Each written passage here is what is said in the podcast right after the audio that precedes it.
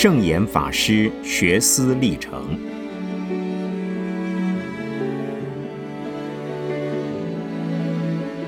圣严法师著。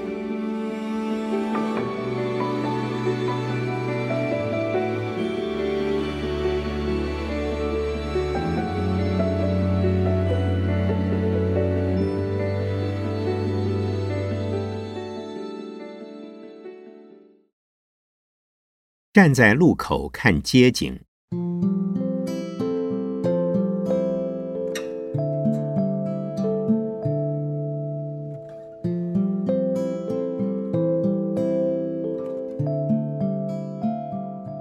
在我少年时代，同学们问我将来要做一个怎样的和尚，我果茫然，仅回答说：“只要做一个和尚就好。”当三十岁时第二度出家之后，有一位长者居士听说我要入山禁足闭关、看经自修，特地前来看我。见面就问：“法师青年有为，前途不可限量，乃是明日佛教的龙象。不过近代中国佛教有四位大师：印光、弘一、虚云、太虚。”你究竟是要选哪一位，走哪一条路？我也不以为然，只会说：这四位大师我都学不上。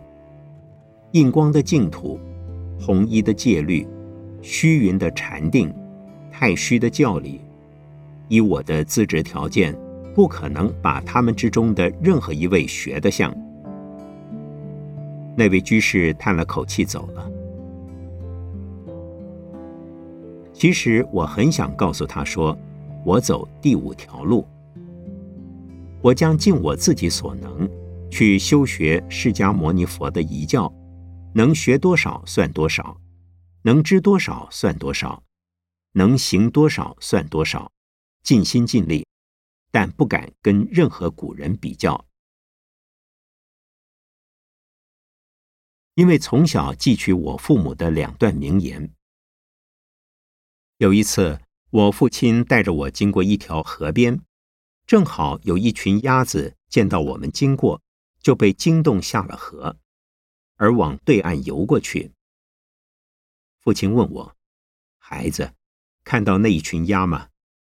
他们在河中游水，大鸭游出大路，小鸭游出小路，不论大鸭小鸭，大路小路都能游过了河。”如果自己不游，就没有路，也过不了河。当时父亲又告诉我：“孩子，做人也是这样，不论才能大小，不论地位高低，只要尽心尽力，总会走出一条路来。不要羡慕他人，也不要小看自己。”另有一次，我的母亲正在做家务。来了几位邻居的太太，见到我在一旁，就拿我做话题。一位太太说：“这个小男孩啊，好乖啊，好聪明啊，将来一定可以成为人上人，住的是楼上楼。”另外一位太太说：“嗯，好的是住楼上楼，不好就得在楼下搬砖头了。”我的母亲看了我一眼。向他们说声谢谢，然后发表他的看法说：“不管是住楼上楼，或者是在楼下搬砖头，只要他不做贼骨头就好。”我的父母都是不识字的文盲，非常平凡，但在他们心灵的深处，能够流露出这样智慧的语言，对我一生的影响实在很大。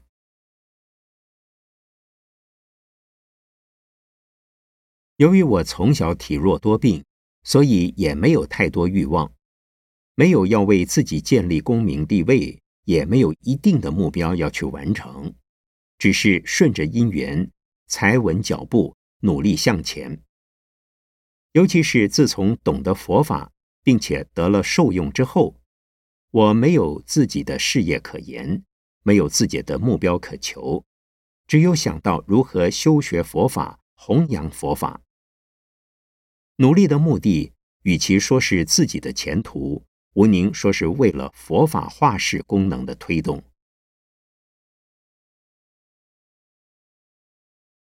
回想我六十多年来的生命过程，都不是我预先想到和预做安排的。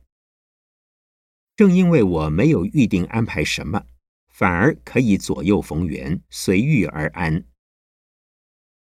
正因为我没有一定的目标想要完成，或者是非得要完成某一项目标不可的念头，所以落得轻松，没有给自己太多的压力。也不会受到外境和他人给我太重的压力，是我该做而能做的当然做，该做而我不能做的就不做。不过我自己还是凡夫，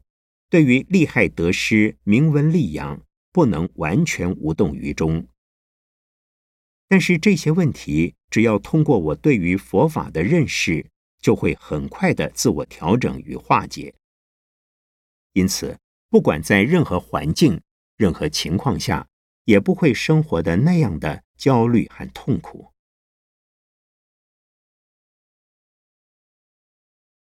像我这样没有一定目标的人生观，很可能会被一般人误认为是消极和逃避现实。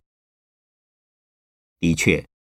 如果用之不当，可能真的会变成消极。所幸我有佛教的信心。并且经常提醒自己，要以发菩提心为基础，要用四弘誓愿做前导。我虽没有个人的小目标，却在任何情况下都不会失落全体众生所共有的大方向、大目标。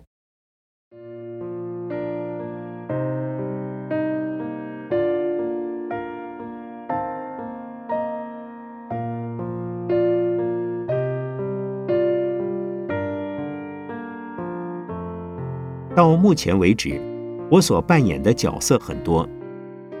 尤其是目前，不仅以不同的时段从事不同的工作，而且是在同一个时段兼做许多种不同性质的工作。在办教育行政的同时，也在从事学术研究，也在弘扬禅法，带动禅的修行，著作禅的书籍。也在做着社会教化与社会服务的工作。我在教育工作方面，发展中华佛学研究所，逐年加强了教师和研究人员的阵容，也增进了和国际间的合作关系。最初，我们的佛学研究所只有两个专职人员，包括一个秘书和一位教授。目前已经有十多位受薪的人员，图书馆员和教务行政人员之外，专职的教授、副教授已有九位之多。原因是我们要把研究所扩大发展成为人文社会学院，而且已向教育部提出申请。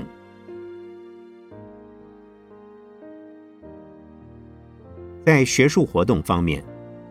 除了每年发行学术年刊。中华佛学学报自己撰写论文，也邀请国内外佛学专家们提供佛学论文。从一九八九年起，每隔一年由中华佛学研究所召开一届国际佛学会议，定名为中华国际佛学会议。第一届邀请到来自世界十八个国家五十多位东西方学者。以中英日三种语文分作三个讲堂，用三天的时间发表了四十篇论文。它的主题是从传统到现代，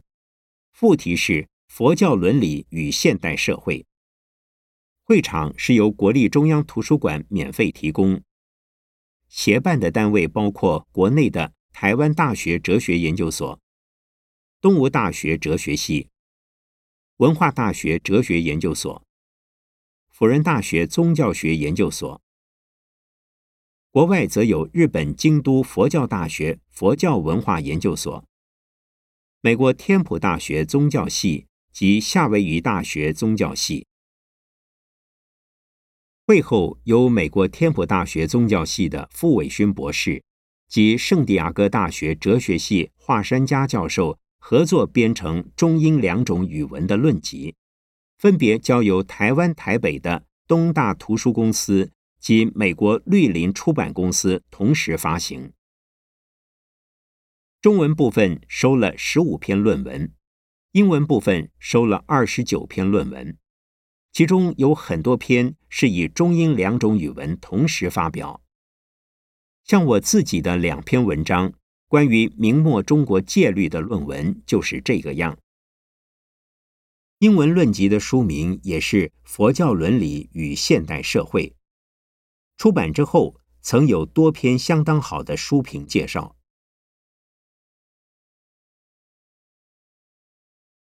第二届的中华国际佛学会议是今年一九九二年七月十八日至二十日三天，加台北市的圆山大饭店召开，邀请到十多个国家三十五位学者，仍以三种语文发表了二十六篇论文。这一次的协办单位都是国外跟中华佛学研究所建立了合作关系。并以进行学术文化及师生交流的大学和团体，包括日本东京的立正大学佛教学部、京都的佛教大学、美国夏威夷大学宗教研究所、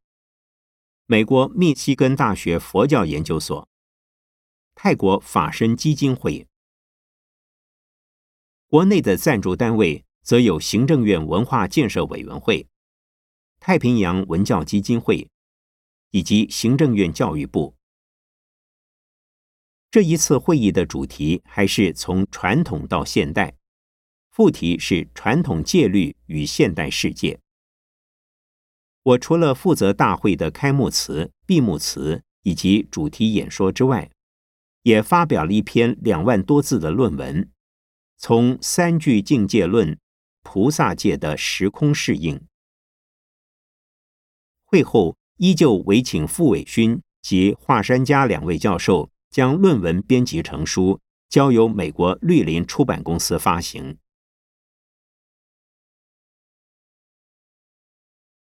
至于召开国际佛学会议的目的，我在第一届会议缘起中曾经如此说：从中国佛教的立场，放眼于世界佛教，把世界佛教引回中国。把中国佛教传到世界，我们目前是迫不及待，希望引进国际的佛教学术成果，也希望让国际佛教学术界知道我们正在向这个方向努力，让他们来提供经验和讯息，同时也让国内的教内外人士很快的认同佛教学术研究的重要和必要，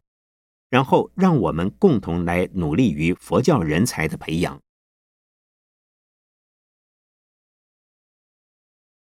又在第二届会议的开幕词中说了这样的一段话：一个伟大的宗教应该具备三个条件。第一是信仰的实践，第二是理论的基础，第三是学术的研究。若无信仰的实践，便不是宗教，而仅是伦理学说。宗教的信仰和实践。又必须有其深厚的哲学理论作为指导的基准，方不致留为地方性、民俗性和非理性的鬼神信仰。如果不做学术性的研讨，便不会知道如何运用既有的资源，来给每一个时代的社会提供多功能的服务与高品质的奉献。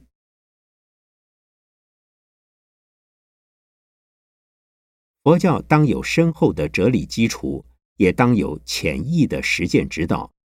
正由于此，便使我除了致力于教育与学术工作之外，也做着通俗性的弘化工作。我用浅显易懂的文笔，前后写过三本书：一《正信的佛教》，完成于一九六四年；二《学佛之经，集成于一九八五年。三、学佛群疑，完成于一九八八年。这三本书的流通量及流通面都相当的广，因此有人把它们称为我的传道书。我在通俗演讲方面，近几年来也做得不少，与台湾及香港两地每场都有千人以上乃至六千人的听众，并且录制成卡式录音带，以国语、闽南语、粤语。大量流通。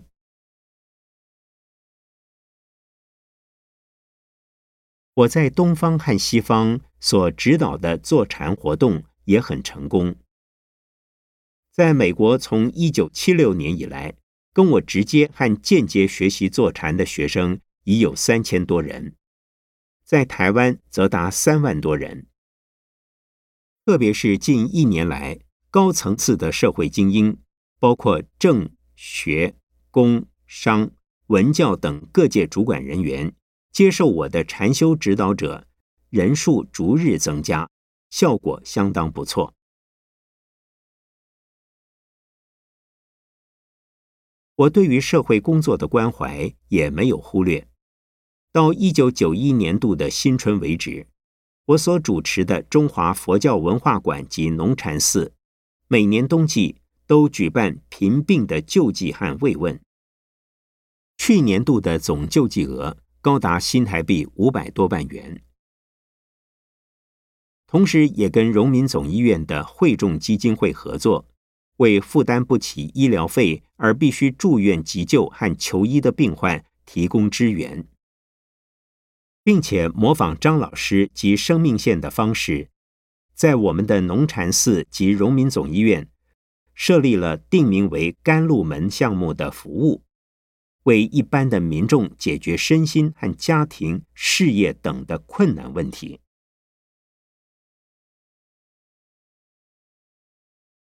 正由于结合了僧俗弟子以及善心人士们的各项资源，推动了各种社教服务和宗教教育，十多年来。我每年都会受到内政部和台北市政府的表扬。一九九一年度还被选为全国好人好事代表而获颁八德奖。一九九二年度又由台北市政府从七十五名被推荐的人员之中遴选为二十五名受奖人之一，获颁了一座台北市市民荣誉奖章。造成这样的局面，不是我的本意，都是现实的因缘环境把我推上这样的路来。因此，现在的我究竟是一个什么身份的人，连自己也说不清楚了。赞赏我的人说，我是一位佛教的学者教育家；有人说我是一位苦修苦行的宗教家。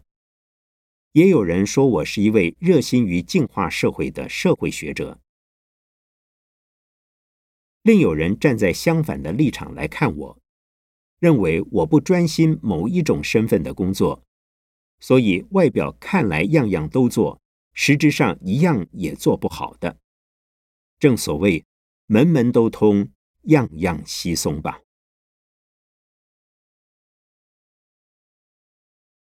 我相信他们的评论都是正确的，而我自己的立场是采用我在教人修行的方法时所持的态度，那就是：当你坐禅的时候，如何处理心中不断浮现的许多妄念？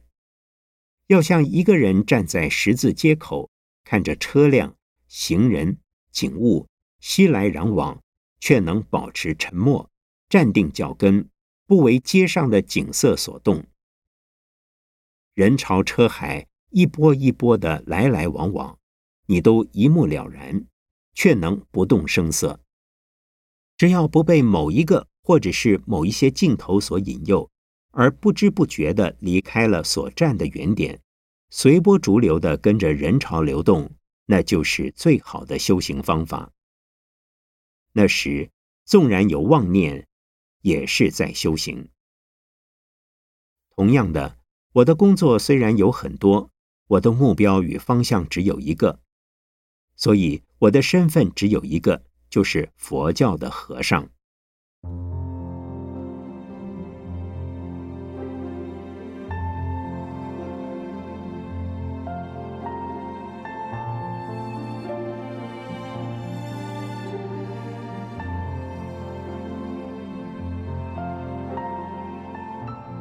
若从我的阅读和写作的范围及其性质来看，好像非常庞杂。其实我在台湾南部阅读大藏经的阶段，已经有了一个明确的思想路线。我必须承认，受到太虚大师和印顺法师两人很大的影响。到了日本，撰写论文期间，也受到偶益大师的影响。我在前面已经讲过，偶益及太虚两人都有佛法一体化的所谓圆融的主张，那也就是中国本位佛教的特色。我是中国人，我对中国的佛教不能没有感情，所以不仅能理解他们的用心，也很佩服他们的用心。中国佛教应该具有中国文化的特色才对。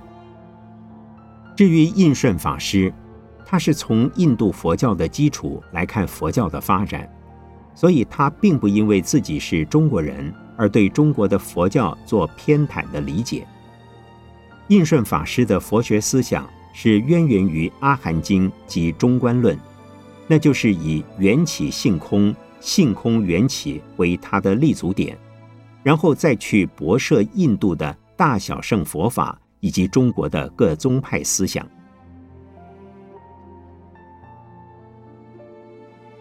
我在行持上主张采用原始佛教的精神，也就是以戒定慧的三学并重。所以我开始对佛学做比较深入的探索之时，就是从戒律的问题着手，然后研读各种禅术之学的禅经禅集。从印度的次第禅观到中国禅宗的顿悟法门，事实上，《阿含经》的本身就是在阐明慧学的同时，也在宣扬定学，而定学必须要有戒学的基础和慧学的指导，否则不落于魔境，便至于世间禅定而不得解脱。我在慧学方面是从印度佛教的原始圣典《阿含经》入手。对于《阿含经》中所说“此生故彼生，此灭故彼灭”的缘起缘灭的道理，印象非常深刻。故当我解释或说明佛法根本义理的时候，一定会从这个立足点上出发，又回到这个立足点来，就是我现在所弘传的禅学。若以中国禅宗祖师们留下的文献来看，是属于如来藏系统的思想。可是我把佛法回归到缘起性空的原点，不论在修行方法的指导和修行理念的疏通，我都会指出最基本的立场，那便是所谓三法印：无常、无我、极静。如果偏离三法印的原则，那就很容易跟外道的长见和断见混淆不清了。至于我自己的专攻，所花时间比较多的、用心比较深的，只有两个项目。第一是大小圣戒律学的探究。我写第一本比较学术性的著作，就是《戒律学纲要》。在我们中华佛学研究所召开的第一二届中华国际佛学会议中，我所发表的论文也是戒律的范围。我自从一九六五年出版《戒律学纲要》以来，继续撰写与戒律相关的文字，收于《学佛之经》中的有十六篇，基于佛教制度与生活中的有八篇。我的目的不在于复古泥古，乃在尊古而切合时代的实用。例如，当我发现释迦牟尼佛时代的三规五戒是所有在家信众共同必守的正确信念及生活规范，到了中国，五戒竟成了很难遵守的条文。另有沙弥十戒及八关戒斋，应该是轻而易持的，到了中国竟会变得相当困难。比丘、比丘尼戒在佛世的印度不是那么严格的，无法实施的，到了中国竟会让人觉得没有几位僧尼能够持戒清净。菩萨戒的弹性很大，可是到了中国。被几种菩萨戒经的不同要求弄得徒有句文。如果能够掌握了大小圣戒律的制戒原则及其持守精神，便不难将之实用到我们现代人的生活中来。这是我要研究戒律并撰写戒律的动机。第二，是跟我博士论文的主题相关。那就是明末的中国佛教对于当时特定人物的研究，以及特定主题项目的研究，是历史的，也是思想的。以现代化的治学方式来研究中国佛教，先进的日本及欧美学者们已做得不少，但他们所着眼的多是以中国古代的资料为主，对近世的明清佛教。其余二十世纪的现代佛教尚少有人探索。其实，在明末清初的阶段，中国佛教界出了许多大师级的僧俗学者，并且影响到现代中国佛教的成长延续。不论是义理之学及应用之学，包括禅、戒、净土、天台、华严等思潮。从传统的立场来看，现代的中国佛教多多少少都可以在明末的佛教思想中得到消息。可是，正如我在明末佛教研究的自序中所说的那样，在我的学位论文问世之前，学界对于明末的佛教尚是一块等待开发的处女地。目前虽在美国及我国。已有几位学者把研究重点置于明清的佛教，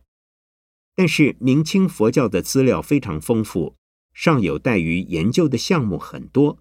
我仅是抛砖引玉而已。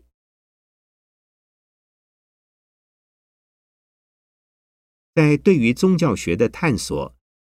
那是我二十五岁至三十七岁之间的兴趣。到一九六八年之后。我就把它放下了。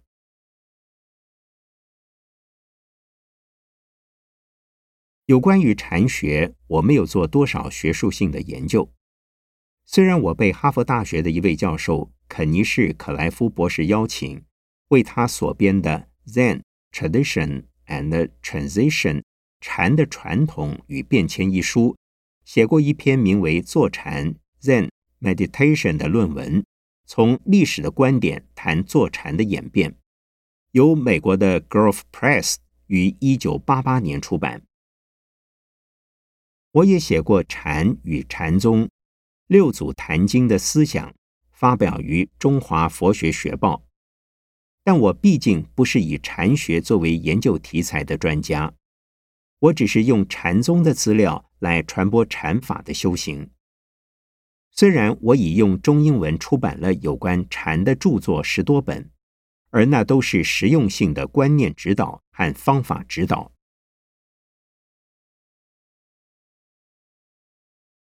我也在《普门杂志》《华冈佛学学报》上发表过密教之考察及净土思想之考察，在留学期间曾经写过天台思想的一念三千等论文。近年以来，我也留心藏传中观应成派的佛学思想，故于一九九二年秋出版了一册《汉藏佛学同义答问》，却多是我的副业不是我的专门。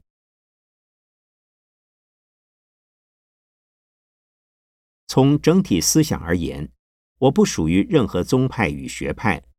但当我讲解某一部经某一部论或某一部中国祖师们的著作之时我不会用原始佛教的观点来解释他们。他们怎么讲我也怎么说。而是用他们自己的思想来介绍他们的思想。例如，我讲华严的五教章时，不会用阿含经或中观论的观点来批判它。我讲《大圣起信论》《圆觉经》时，也不会用唯识学的观点来说明他们；而我在讲《成唯识论》时，也不会用如来藏的思想跟它混淆。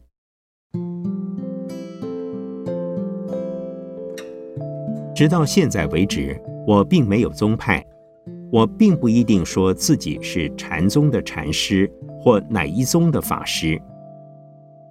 如果把佛法的源流弄得比较清楚，回归佛陀时代的根本思想，那就可以把自己跟全体佛教融合在一起，能够理解、同情和承认各系各派的各种佛教思想，而不会受到他们之间彼此互益、各执一事的影响。应该说，我是站在十字路口的街沿上。看风光宜人的各色街景，这就是我的中心思想。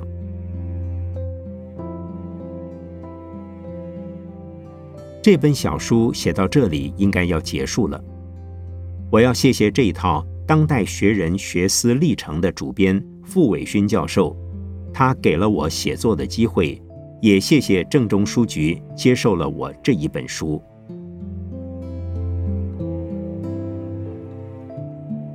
脱稿于一九九二年十二月十九日的纽约东出禅寺。